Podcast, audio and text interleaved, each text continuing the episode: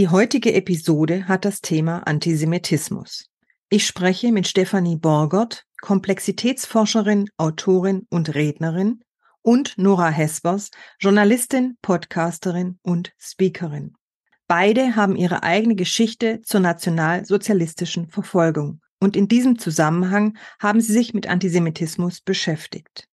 Wir sprechen heute über die Fragen, wo stehen wir eigentlich in der Gesellschaft und was ist noch immer da vom Antisemitismus? Was ist Nährboden für ihn und wann beginnen wir, ihn zu reflektieren, ihn zu erkennen und wann beginnt unsere Einstellung zu ihm? Und schließlich, wann laden wir uns gegenseitig zur Auseinandersetzung und zum Lernprozess ein? Schön, dass Sie sich dazugeschaltet haben. Mein Name ist Claudia Lutschewitz. Servant Politics, der Podcast für politische Reflexionsimpulse. Hallo in die Runde, liebe Stefanie, liebe Nora. Ich danke euch ganz herzlich, dass ihr euch die Zeit genommen habt und ich habe mich auch sehr auf euch gefreut. Danke für die Einladung. Vielen Dank für die Einladung. Ich habe mich auch sehr gefreut. Ja, ihr zwei, wir wollen uns ja heute über Antisemitismus und die Politik ein bisschen austauschen und unterhalten weil ihr beide ja eine ganz eigene Geschichte zur nationalsozialistischen Verfolgung habt. Und aufgrund dessen hat sich bei euch ein ganz eigener Zugang wahrscheinlich zum Antisemitismus herausgeformt, beziehungsweise ihr beschäftigt euch deswegen intensiv damit. So hatte ich euch beide verstanden. Und daher bin ich mal sehr gespannt. Erzählt doch mal ein bisschen was zu eurer Geschichte. Vielleicht willst du anfangen, Stefanie? Ja, ich, ähm, also wenn ich es ähm, das Ende schon mal vorwegnehme der Geschichte, dann ähm, ich komme aus einer Täterfamilie, wie ja eigentlich fast alle Deutschen oder sehr, sehr viele. Und ähm, ich habe sehr, sehr lange, also bis in meine 40er ähm, Lebensjahre nicht gewusst, was die tatsächliche Geschichte rund um meinen Großvater eigentlich ist. Also wir sind alle groß geworden mit so einer sehr gnädigen Lüge dass er, also der war im Krieg und ähm, der war in 60er Jahren inhaftiert, aber das war natürlich alles ein Versehen und nicht gerechtfertigt, weil ihm was zur Last gelegt wurde, was er nicht getan haben kann, weil er ja damals im Urlaub war. Und ich habe zwar äh, damals ein bisschen in den Archiven, ähm, also auch so Fitch-Film ähm, recherchiert, aber ich habe nicht besonders viel rausgefunden, außer sehr zu meiner Überraschung, dass mein Großvater bei der Kriminalpolizei war, was ich eben irgendwie bis in meine Teenie-Zeit auch nicht wusste. So, und ähm, einige Jahre nach seinem Tod ähm, hat meine Oma uns den Prozessordner meines Großvaters gegeben, hat gleich dazu gesagt, sie wird niemals irgendein Wort darüber mit uns sprechen. Und ich habe natürlich gedacht, ich lese in diesem Ordner jetzt die Bestätigung dessen, was ich eben als Geschichte serviert bekommen habe. Und ähm, das Gegenteil war allerdings der Fall. Es war eben ähm, wirklich die komplette äh, Protokollierung der gesamten Tage vor Gericht, also Verhandlungstage, und mein Großvater war auch nicht alleine angeklagt. Er war ähm, als Kriminalbeamter Teil eines Einsatzkommandos des EK 6, damit eben maßgeblich beteiligt in den Reinigungs-, also als Reinigungstruppe, maßgeblich eben die Judenvernichtung äh, umzusetzen. Und das so mal als Tatsache zu lernen, war heftig, was für mich gleichzeitig aber ähm, also das klingt jetzt schräg, super lehrreich, informativ, aber nicht minder heftig war, war, dass ich durch diese Prozessakte ähm, geschichtliche Zusammenhänge überhaupt erstmal verstanden habe. Also A war für mich auf einmal der Nationalsozialismus greifbar, natürlich viel leichter, weil es mit einer Person verbunden war, die ich mein Leben lang kannte. Und zum anderen habe ich wirklich auch Zusammenhänge dessen, was eigentlich, also was war der Barbarossa-Befehl, äh, was für Rollen hat eigentlich Himmler gespielt, was hat Hitler eigentlich gesagt oder nicht gesagt, was war verboten, was war erlaubt, was ist unter moralischem Druck entstanden, statt unter irgendwie Androhung von, äh, äh von Tod.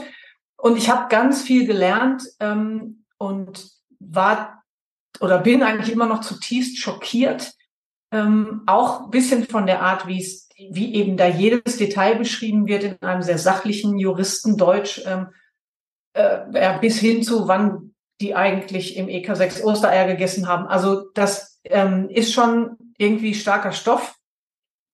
und war für mich dann der absolute Auslöser, ähm, also meine Familiengeschichte zu betrachten, vieles zu hinterfragen, auch bei mir selber nochmal hinzugucken, was habe ich eigentlich mitgebracht, auch eben aus diesem oder durch dieses Familiensystem und dann auch viel mehr darauf zu achten, wo stehen wir eigentlich gesellschaftlich heute und was, was ist immer noch da? Also nicht mehr die Frage, ich stelle mir weniger die Frage, was, was kommt neu oder was, was ist auf einmal irgendwie Antisemitismus, hoppla, kommt nicht wie Kai aus der Kiste, sondern hat ja eine ziemlich lange Geschichte und dann eben drauf zu gucken, was die so für teilweise auch meandernde ähm, Bewegungen macht. Und ähm, ja, ich mache mir Sorgen. Ja, ich komme ja im Prinzip von der anderen Seite historisch gesehen. Also mein Großvater war Widerstandskämpfer gegen den Nationalsozialismus und zwar gehörte er zu denjenigen, die sich schon sehr früh gegen die NSDAP ausgesprochen haben. Mein Großvater musste bereits im Frühjahr 1933 Deutschland verlassen, weil sie ihn sonst gefangen genommen hätten, eben als äh, Oppositionellen, als Gegner, als politischen Gegner auch der NSDAP. Das war ganz klar.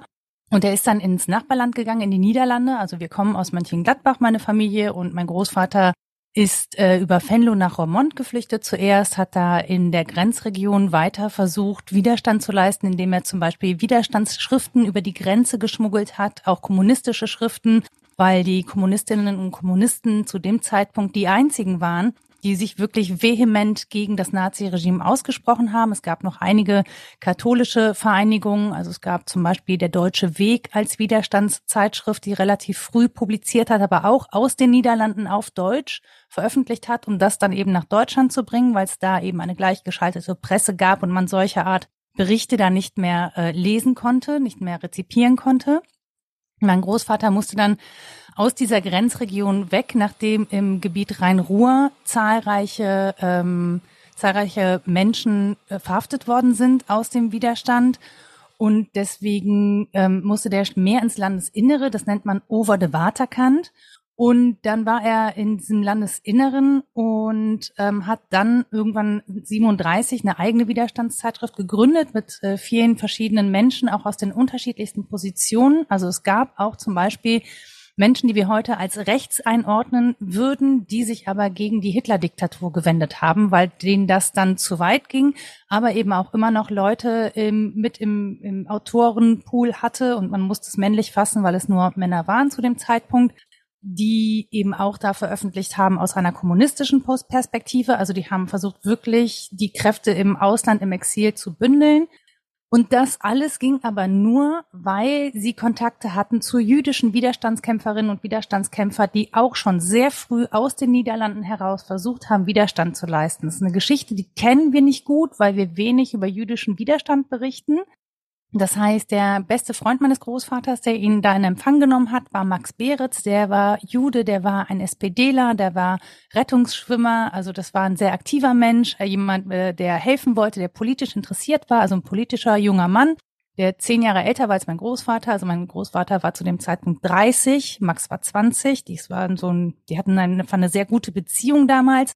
Dann gab es die Jüdin Selma Meyer, Sarah Katto-Meyer heißt sie eigentlich, die eine Unternehmerin war. Die hatte eine, ein Schreibbüro in Amsterdam mit 40 Angestellten und die hat zum Beispiel die komplette Infrastruktur zur Verfügung gestellt für diese Widerstandszeitschrift. Also ohne die wäre es gar nicht möglich gewesen, das zu produzieren. Also die hat Übersetzerinnen zur Verfügung gestellt, wenn es zum Beispiel darum ging, die Inhalte der Widerstandszeitschrift ins äh, Französische zu übersetzen oder ins Niederländische. Die hat den ganzen Versand gemacht nach Deutschland und in alle Welt, also da, wo es hingehen sollte. Ähm, die hat Schreibmaschinen zur Verfügung gestellt, die hat ihr Büro zur Verfügung gestellt, also die ganzen Materialien. Ähm, das wurde dann über Spenden abgedeckt, im Prinzip gecrowdfundet, würde man heute sagen. Und dann gab es noch eine dritte sehr wichtige Person, das war ein äh, niederländischer jüdischer Journalist, Markus von Blankenstein. Der hatte Kontakte zu Geheimdiensten und hat eben darüber versucht, die Widerstandsgruppe auch mit Informationen zu versorgen, die sie dann eben in ihrer Widerstandszeitschrift veröffentlichen konnten, damit man zumindest auf dem geschmuggelten Weg in Deutschland diese Informationen hatte. Äh, mein Großvater musste dann fliehen, als die Deutschen in die Niederlande einmarschiert sind. Im Mai 1940 ist dann in Belgien untergetaucht. Äh, mit dem Schlepptau hatte er meine Oma und meinen Vater, weil mein Vater 1931 geboren ist. Und 1942 ist er da verhaftet worden, wieder zurück nach Deutschland gebracht worden, mein Großvater, und dann nach einem langen Prozess eben in Berlin-Plötzensee hingerichtet worden als Hochverräter. Und mit dieser Geschichte hat mein Vater zum einen leben müssen, also mit diesem politischen Mord in der Familie und zum anderen aber auch mit Flucht, Verfolgung und was da noch so dranhängt. Und ich habe sozusagen mich auch erst in meinen Ende 30ern wieder intensiver mit dieser Geschichte befasst, obwohl ich sie schon kannte. Ich kenne sie seit klein auf, also das ist bei mir ganz anders als bei Stefanie. Ich kenne meine Geschichte von klein auf, aber ich habe die Bedeutung nicht so gut verstanden. Und im Zuge dieser Zusammenarbeit auch gerade mit jüdischen Widerstandskämpferinnen und Widerstandskämpfern habe ich mich dann eben auch näher mit Antisemitismus beschäftigt, den ich vorher in der Form nicht auf dem Schirm hatte. Also ich wusste zum Beispiel nicht, dass wir gar keine, gar keinen jüdischen Widerstands äh, gar keinen jüdischen Widerstand in unserer Erinnerungskultur erzählen. Also wir erzählen, wenn wir von Widerstand erzählen, von Sophie Scholl, von Stauffenberg und äh, der Gruppe darum, beziehungsweise meistens erzählen wir von Stauffenberg und nicht von der Gruppe, die damit gewirkt hat. Wir erzählen seit den 90ern von Georg Elser und das war's. Also der frühe Widerstand zwischen 33 und 39, also bevor die Deutschen den Zweiten Weltkrieg vom Zaun gebrochen haben, der wird gar nicht erzählt und auch nicht erzählt wird äh, die Geschichte jüdischen Widerstands, sondern Jüdinnen und Juden in Deutschland werden eigentlich nur als Opfer eines industriellen Massenmordes erzählt und nicht als handelnde Person wenn ich dir zuhöre, Nora, was mir jetzt gerade in den Sinn kommt, ist, wenn wir unsere Großväter nebeneinander stellen und ähm, so ein bisschen natürlich auch irgendwie gerade schwarz-weiß zeichnen, ne? hätte es auch für beide komplett anders kommen können? Also das ist eine Frage, die ich mir sowieso manchmal stelle. Ne? Warum ist mein Großvater da abgebogen und deiner ist da abgebogen? Also wann hat, wie gesagt, ich mache es jetzt mal gerade ganz plakativ und schwarz-weiß, aber Wann gab es entweder, weiß ich nicht, so einen Scheidepunkt zu sagen, okay, ab jetzt bin ich Antisemit oder eben nicht? Und hätten andere Umstände einen komplett anderen Weg für beide zeichnen können? Ich kann nicht mal sagen, dass mein Großvater kein Antisemit gewesen wäre. Also das Ding ist ja, mein Großvater ist ja Katholik. Und das Antisemitische ist im Katholischen verhaftet wie auch im Protestantischen, also im Evangelischen, ja. Das heißt, diese Religionen haben antisemitische Wurzeln und auch antisemitische Erzählungen in der Religion selber. Ähm, ich glaube, dass meinem Großvater sein eigener Antisemitismus im Zweifel nicht bewusst war. Also ich, zumindest aus den Prozessakten entnehme ich, dass es zum Beispiel zwischen seinem besten Freund Max und ihm ein Jahr lang Funkstille gab, dass die sich möglicherweise über was gestritten haben. Das kann auch sein, dass es die Nazis einfach erzählt haben, um eine Geschichte zu erzählen, dass sie doch nicht so zusammengearbeitet haben, um andere Sachen zu verdecken. Das weiß man immer nicht. Aber ich habe mich schon gefragt, was könnte das gewesen sein? Also könnte das zum Beispiel gewesen sein, weil in der Widerstandszeitschrift wird nur ein einziges Mal ähm, über den Antisemitismus im sogenannten Deutschen Reich berichtet, nämlich nach der ähm, nach den Novemberpogromen. So. Also da wird dann dezidiert darauf eingegangen, aber ansonsten ist die Verfolgung von Jüdinnen und Juden in dieser Zeitschrift kein Thema. Und es gibt auch äh, in bestimmten Ideen, politischen Ideen, die sie entwickeln, ähm, antisemitische Wurzeln. Wenn es zum Beispiel darum geht, wie soll das Geldsystem in Deutschland in Zukunft aussehen, ne, gibt es da äh, Ressentiments gegenüber Zinsen und das, äh, das basiert auf einer antisemitischen Erzählung von Wucher, den, den Wucherjuden in Anführungs, in ganz großen Anführungsstrichen. Ne? Aber ich glaube, dann weiß man ungefähr, äh, womit das zusammenhängt oder was der Kontext dieser ganzen Geschichte ist. Ähm, also ich kann gar nicht sagen, dass mein Großvater nicht antisemitisch gewesen wäre oder nicht äh, antisemitisch geprägt gewesen wäre. Aber es hat ihn zumindest nicht dahin geführt, dass er Jüdinnen und Juden entmenschlicht hat an der Stelle, sondern ähm, er hat halt mit ihnen zusammengearbeitet, äh, beziehungsweise es war ganz klar, dass es nicht geht, dass man Jüdinnen und Juden in der Form entrechtet, wie es im Nationalsozialismus passiert ist. Und das eben aus einer katholischen Grundüberzeugung der Nächstenliebe. Also das ist etwas, das ihm ganz wichtig gewesen ist. Und wo er dann gesagt hat, das steht über allem, das steht auch über all unseren Differenzen. Und da scheint es Menschen gegeben zu haben, die das nicht so gesehen haben. Also ich könnte für meinen Großvater auch nicht belegen, dass der durch und durch Antisemit war. Ich, ich weiß das nicht. Also A kann meine Menschen eh nicht in den Kopf gucken.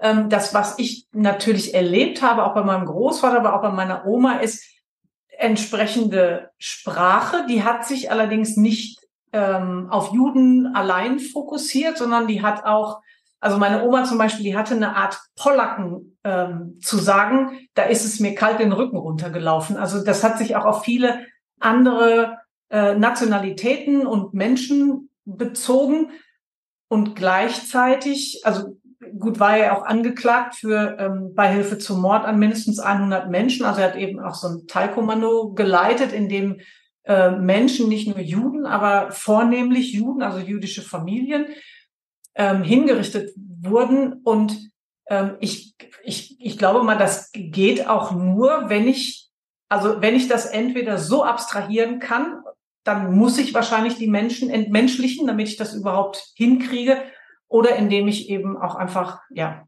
die Notwendigkeit vollständig einsehe.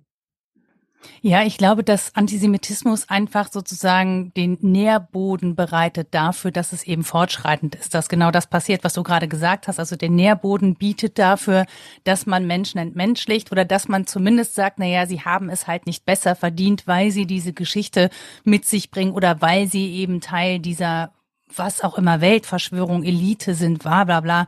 Also man hat man konstruiert sich im Prinzip eine Unterlegenheit, eine eigene Opfergeschichte, ja, ähm, die sozusagen legitimiert, dass man Menschen, dass man Jüdinnen und Juden gegenüber zum Täter werden darf. Ja, das heißt, also weil ich unterdrückt bin von dieser angeblichen jüdischen Weltmacht, ja, habe ich sozusagen das Recht, mich zu wehren und äh, Jüdinnen und Juden äh, Leid zuzufügen. So, das ist die Erzählung, die, glaube ich, grob dahinter steckt und die wirklich auch ähm, unabhängig von jeder Religion bei sehr vielen Menschen andockt. Das ist ein Vorurteil, das begegnet uns auf den verschiedensten Ebenen und das ist im Prinzip auch der Kern jeder ähm, Weltverschwörungserzählung, die gerade durch die Gegend kursiert. Ne? Also die sind im Kern alle antisemitisch, die sind im Kern alle rassistisch und die verfangen so, dass sie sozusagen alle Menschen die nicht jüdisch sind, als unterdrückte Opfer erzählen. Und aus einer Opferperspektive habe ich immer das Recht, mich zu wehren. Und das ist das unglaublich Gefährliche, finde ich, an diesen antisemitischen Erzählungen.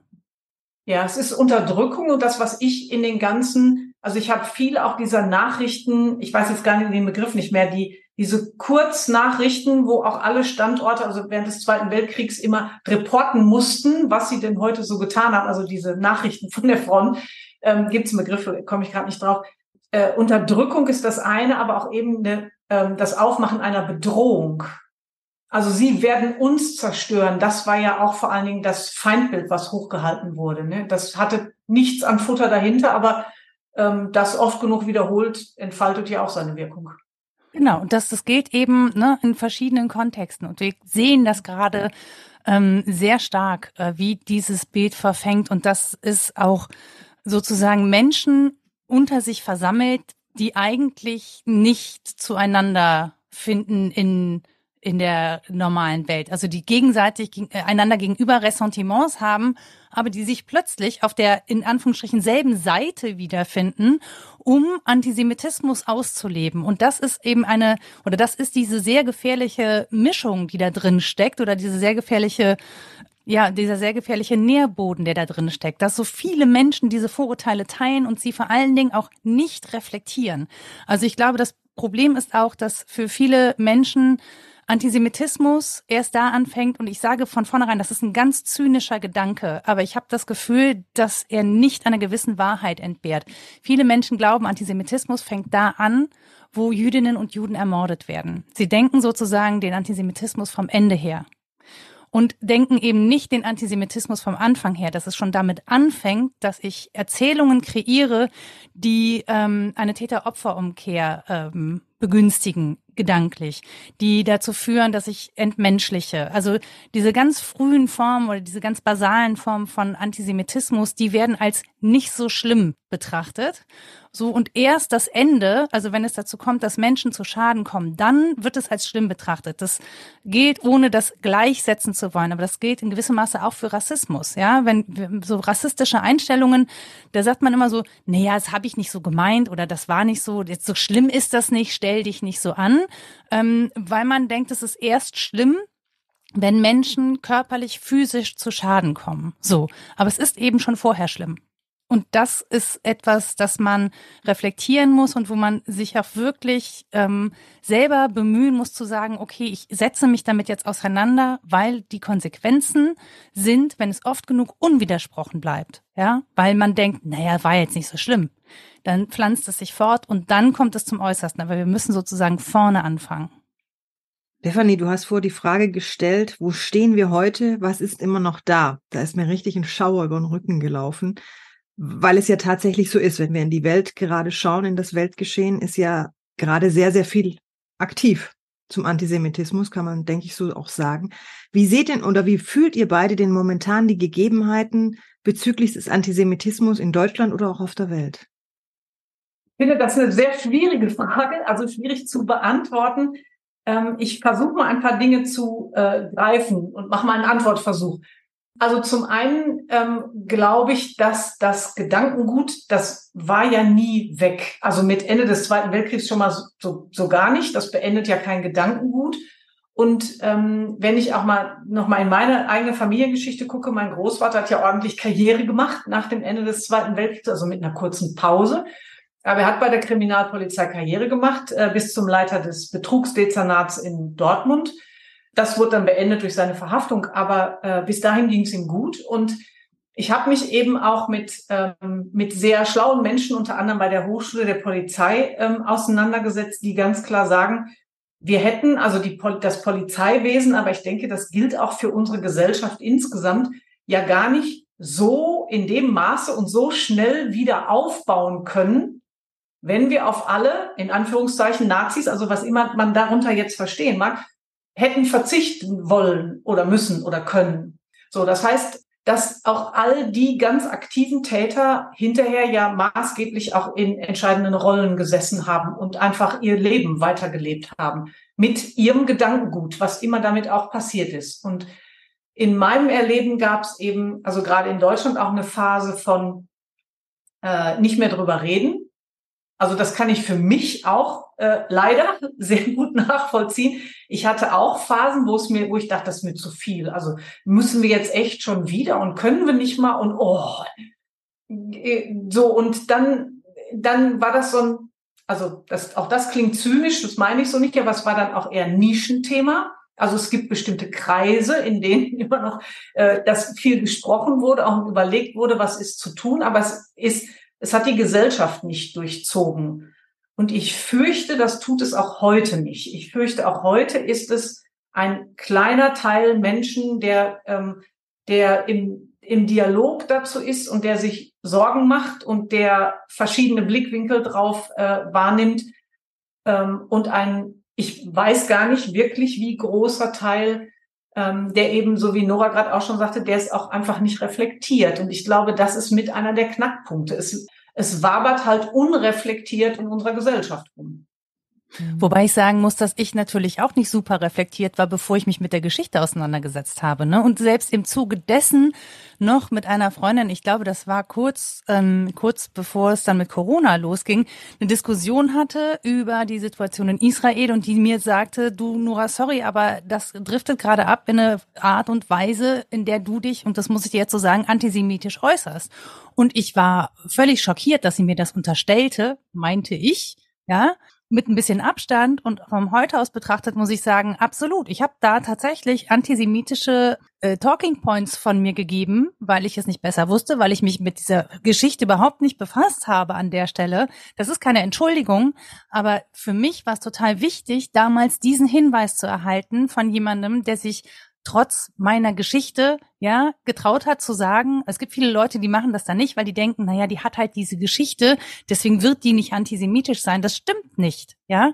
Auch ich mit einer Geschichte von einem Großvater, der auf der einen Seite ein Widerstandskämpfer war, kann trotzdem auch ähm, mit NS-Ideologie groß geworden sein, weil sie in der Gesellschaft war, in der ich groß geworden bin. Das ist Teil davon. Da kann ich mich nicht von freisprechen, nur weil mein Großvater irgendwie das durchschaut hat damals das habe ich noch lange nicht durchschaut.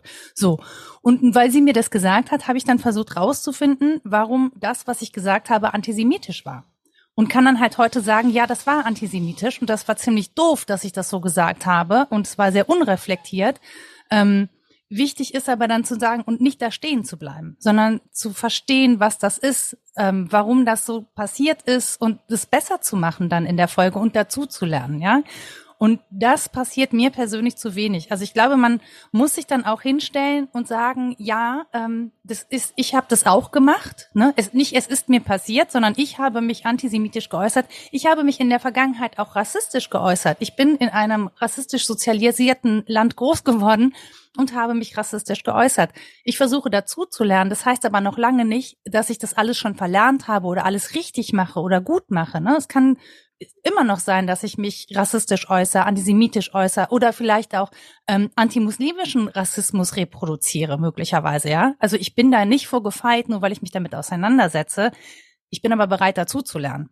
Und ich glaube, das ist der große Unterschied. Zu sagen, okay, ich bin bereit, dazu zu lernen, ich gucke mir das an, weil meine tiefe Überzeugung ist, ich möchte das nicht. Also ich möchte meinem Gegenüber nicht entgegentreten und ähm, eine verletzende Person sein sondern ich möchte, dass wir uns wertschätzend gegenübertreten. Und dafür muss ich etwas tun. Was denkt ihr, was könnte denn die Politik gegen das Erstarken des Antisemitismus in Deutschland oder in der Welt unternehmen? Eine schwierige Frage, ne? Hm, ich, ich warte mal geschmeidig drauf, dass Nora den ersten Aufschlag macht. Ich habe gerade so lange geredet, du bist dran. Ah. Ja, also die Politik, glaube ich, also für, für mein Dafürhalten sollte sie super klare Kante beziehen, ähm, was für mich nicht automatisch bedeutet, das geht so ein bisschen vielleicht aus dem reinen Politikdenken äh, raus, aber bedeutet, dass, dass Menschen, die ähm, antisemitische Äußerungen gemacht haben, keine Ahnung, sofort ihre Lehraufträge verlieren und zur Persona non grata erklärt werden, weil ich nicht glaube, dass das ein sehr fruchtbarer Weg ist, ähm, das Thema aufzubereiten und in, den, in einen vernünftigen Dialog zu bringen. Möchtest du es konkret machen?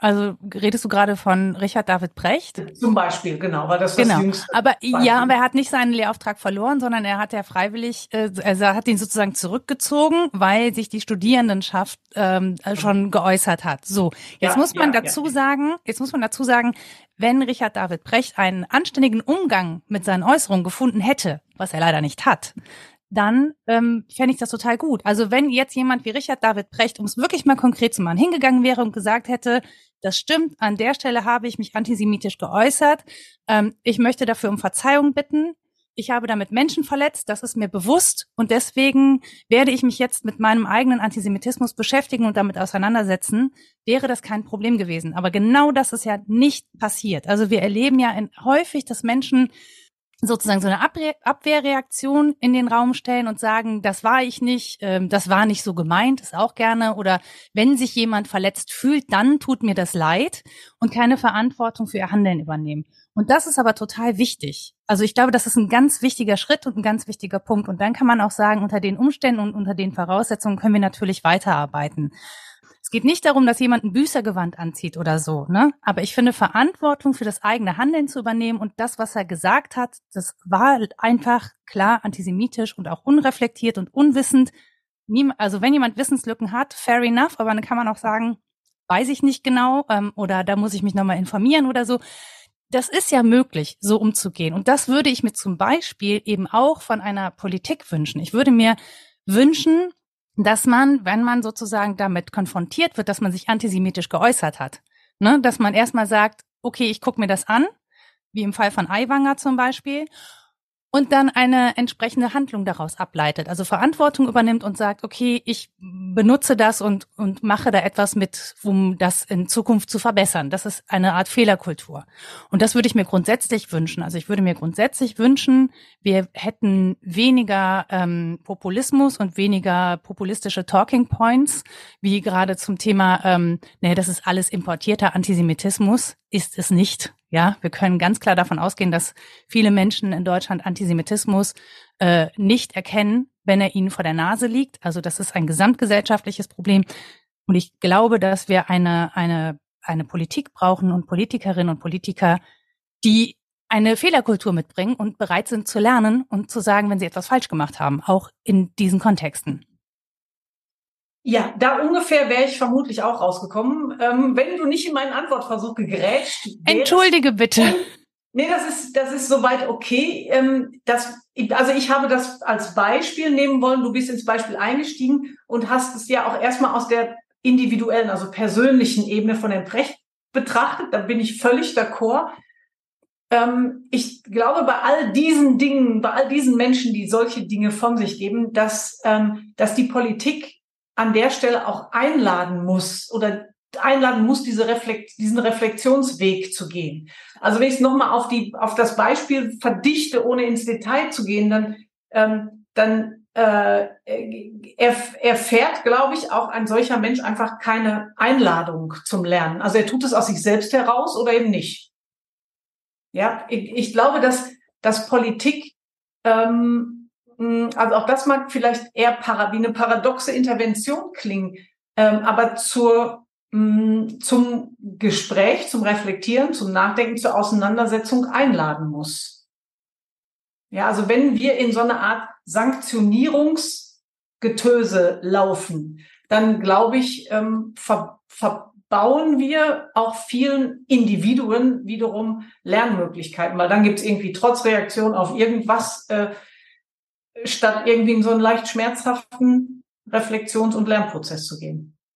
Ja, also grundsätzlich bin ich total dafür, Menschen zum Diskurs einzuladen und auch ihnen die Möglichkeit zu geben, sich entsprechend zu äußern.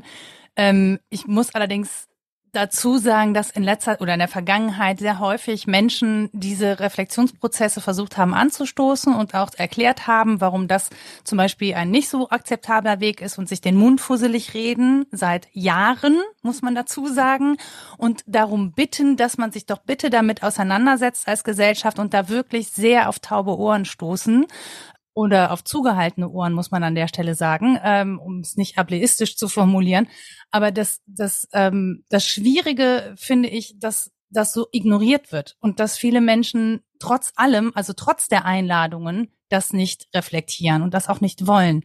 Und es hat häufig damit zu tun, dass sie Angst haben, eine Machtposition zu verlieren oder Macht abzugeben. Also wir haben häufig auch so eine so eine Hierarchieebene da drin, dass ähm, dass zum Beispiel auch dieses sich entschuldigen oder um Verzeihung bitten als Schwäche äh, betrachtet wird. Ja, das ist sozusagen eine schwache Position, wenn ich da bin und gar keine starke Position. Und das ist ja eigentlich Unsinn. Die starke Position ist ja, sich anzugucken, einen Fehler festzustellen, daraus zu lernen und sozusagen die nächste Stufe zu erklimmen der Selbsterkenntnis oder wie auch immer man das nennen möchte, um dann irgendwie wieder in den Diskurs eintreten zu können.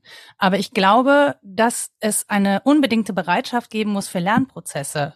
Es darf auch den Raum dafür geben, bockig zu sein, ja. Ich gehe auch nicht mit jeder Kritik total freudestrahlend um und sage, hey, danke, dass du mich kritisiert hast, sondern ich denke ganz oft, ja, leck mich doch am Bein. Ich habe überhaupt gar keinen Bock, jetzt von dir in der Form kritisiert zu werden.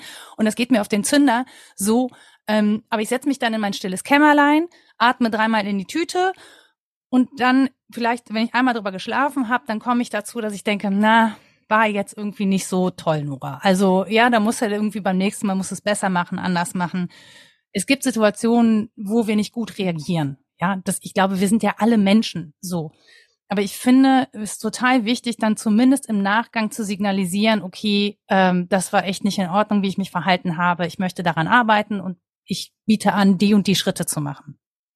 Das, was für mich auch dazu gehört, wo Politik ähm, deutlich mehr machen kann, ist durch alle unsere Bildungssysteme hindurch das Denken zu fördern, also das kritische, das, was man kritisches Denken nennt, das äh, komplexe Denken zu fördern das Reflektieren damit zu fördern und das sich auseinandersetzen und auch, ich weiß nicht, Phänomene wie Gruppendenken und so irgendwie äh, besprechbar oder überhaupt erstmal in die Wahrnehmung der Menschen zu befördern und auch zu gucken, guck mal, was passieren kann.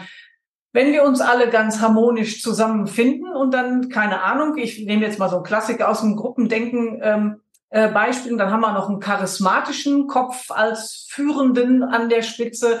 Und der sagt uns, Kinders, ich erkläre euch die Welt mal ganz einfach. Wir müssen alle immer nur im Kreis laufen. Und wie schnell das passieren kann, dass der eine Gefolgschaft von einem Kreislaufenden hat, die keinen Widerspruch mehr leisten, die das selbstständige Denken abschalten.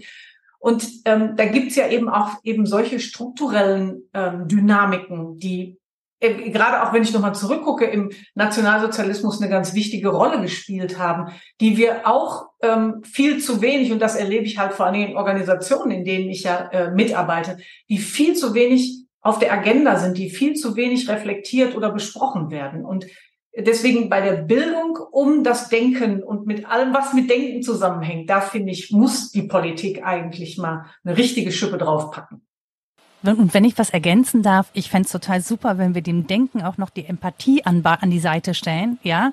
Also, dass es nicht nur ums kritische Denken geht, sondern auch darum, empathisch zu sein, ja, sich in andere reinversetzen zu können, ähm, wahrzunehmen, dass es um mich herum eine Welt gibt, die vielleicht äh, nicht so privilegiert ist an einigen Stellen wie ich, ja, dass wir sozusagen solid, also solche Sachen etablieren wie solidarisches Handeln ohne dass man das als irgendwie ideologisch äh, auflädt, aber dass man sagt, okay, wie können wir als Team funktionieren? Ja, also es ist total wichtig, dass wir individualistisch durch die Welt gehen können, aber es ist immer auch wichtig, als Team zu funktionieren. Es gibt viele Dinge, die können wir nicht ohne die anderen. Und die Welt, in der wir leben, die tut so, als könnten wir uns vor allen Dingen, wenn wir finanziell unabhängig sind, ohne die Unterstützung anderer Menschen durchs Leben bewegen. Aber die allermeisten von uns kommen irgendwann an den Punkt, an dem sie feststellen, klappt doch nicht so ganz. Also ich kann so viel Geld haben, wie ich will. Wenn ich krank werde, wenn mir irgendwas passiert, wenn ich Angehörige verliere, dann bin ich auf eine Gemeinschaft angewiesen so zu tun, als wäre das nicht der Fall. Und wenn man es noch größer denkt, wir sind auch als Welt auf Gemeinschaft angewiesen. Ja,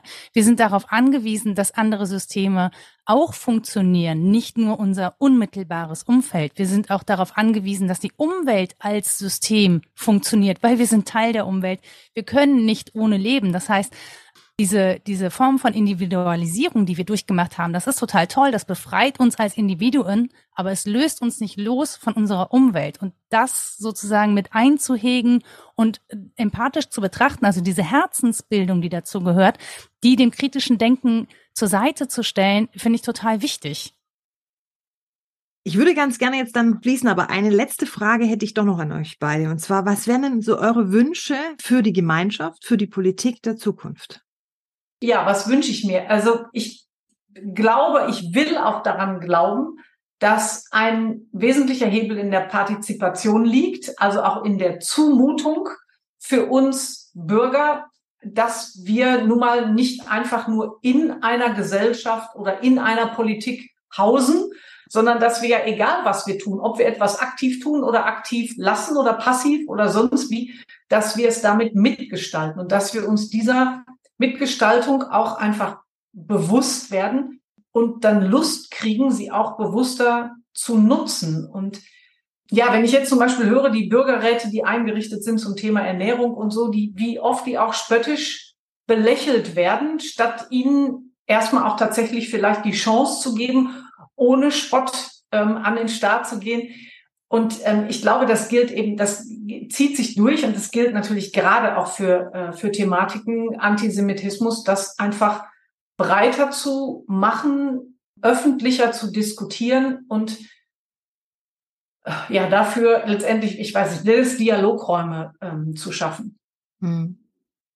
Ich würde mir einfach wünschen, wir würden auch politisch viel mehr über Teilhabe, Teilnehmen, äh, Gemeinschaftsprojekte sprechen. Also wenn wir darüber sprechen, wo Gelder hin vergeben werden, dann brauchen wir in allererster Linie eine stabile Gesellschaft. Und natürlich ist Wirtschaft an der Stelle wichtig, aber ähm, wir brauchen ja erstmal eine Gesellschaft, die diese Wirtschaftsleistungen erbringen kann. Und die kann sie nur erbringen, wenn sie in Gemeinschaft produktiv sind. Das heißt, wenn wir an ganz vielen Stellschrauben dafür sorgen, dass Menschen ähm, Arbeit leisten können, dass Arbeit sie nicht krank macht, gemacht, ja, dass wir eine Bildung haben, die sehr zugänglich ist für alle, dass wir eine durchlässige Gesellschaft haben, die eben nicht Menschen daran hindert, einen gesellschaftlichen Aufstieg zu haben, weil sie bestimmte Herkünfte haben oder einer Religion angehören oder ähm, keine Ahnung, weil sie ein Kopftuch tragen oder so, sondern wir brauchen eine durchlässigere Gesellschaft. Wir brauchen ähm, viel mehr, viel mehr Geld ins Gemeinwesen, ins Gemeinschaftswesen, ähm, damit Gemeinschaft möglich ist, damit zusammen Zusammenkünfte möglich sind und damit auch dieses Konkurrenzdenken aufhört, das ja gerade auch politisch sehr befeuert wird. Ne? Also von wegen Migrantinnen und Migranten nehmen euch eure Zahnarzttermine weg. Das sind natürlich, ähm, also das sind natürlich Neiddebatten, kennt man aus dem Fußball. Nein, aber es sind Debatten, die da befördert werden, die sind überhaupt nicht hilfreich und sie kommen, sie haben auch mit dem Kern der Sache überhaupt gar nichts zu tun. So, es gibt da keine Konkurrenz.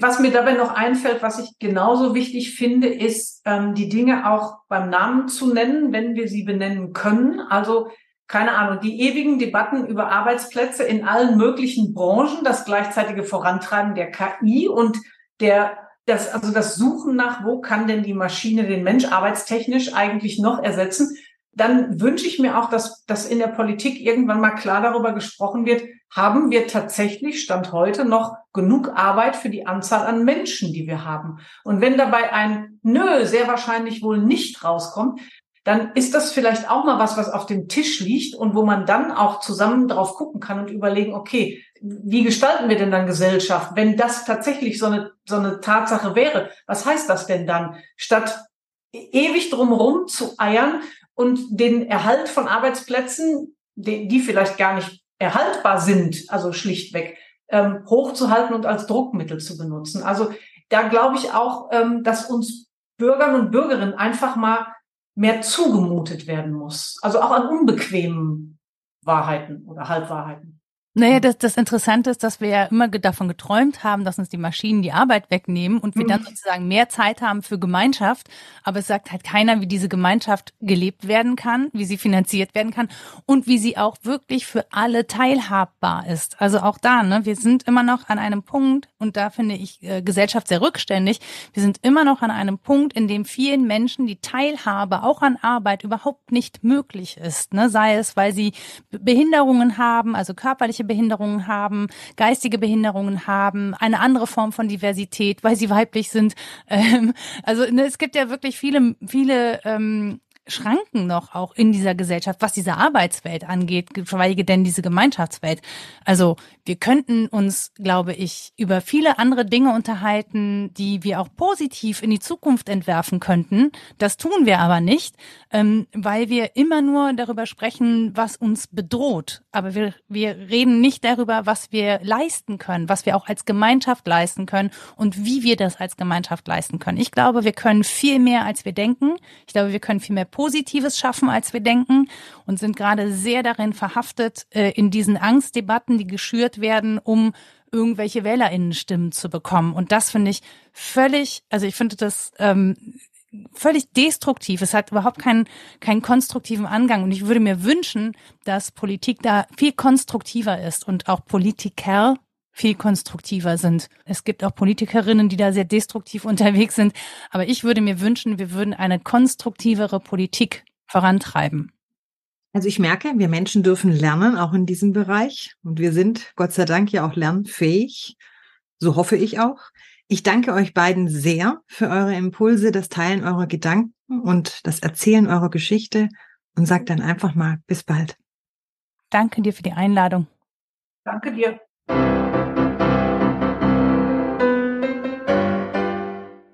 Servant Politics gibt's auf Spotify, Apple Podcasts und überall, wo es Podcasts gibt. Abonniert uns gerne und hinterlasst uns eine Bewertung. Servant Politics, der Podcast für politische Reflexionsimpulse.